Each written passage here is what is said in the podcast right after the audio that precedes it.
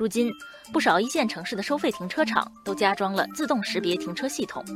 车主停车缴费方便了许多。只需在手机上下载自助停车应用，输入车牌号，并绑定支付宝等手机支付方式后，车辆离开停车场时就能实现无感支付，快速离场。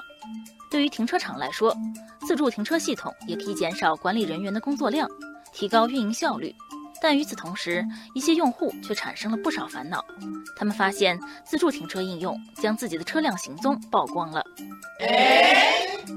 网友阿拉丁说，在不少应用里。只需要输入车牌号，就能查到车辆的停放信息，根本不用验证个人身份。这要是被不法之徒盯上了，得多危险啊！Oh no！虽然在一些自助停车应用里查询车辆位置、停车场的名称并没有完整显示，但网友表示，这样并不能有效保护用户隐私。网友可儿说，比如仅显示绿某业停车场或福某苑停车场，但如果你知道对方所在的城市和大概区域，在网上简单搜索后，便能查到停车场的全名。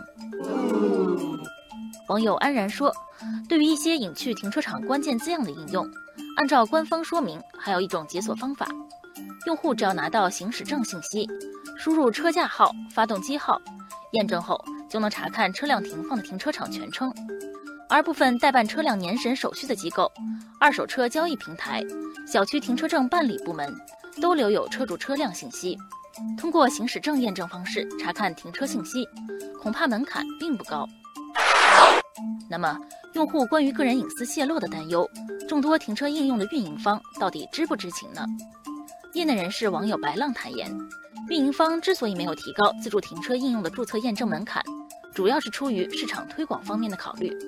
如果让用户扫码下载应用后，还要提交相关验证材料才能支付，整个过程会变得十分繁琐。这对于用户拓展是非常不利的。也就是说，面对激烈的行业竞争，如何能吸引到更多用户，才是运营方考虑的首要问题。公开数据显示，目前我国汽车保有量达2.4亿辆，自助停车收费的市场潜力巨大。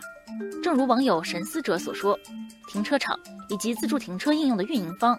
不能让用户隐私保护与使用便捷成为二选一的难题。当自助停车应用逐渐推广开来，如何保护用户隐私将成为不能忽视的问题。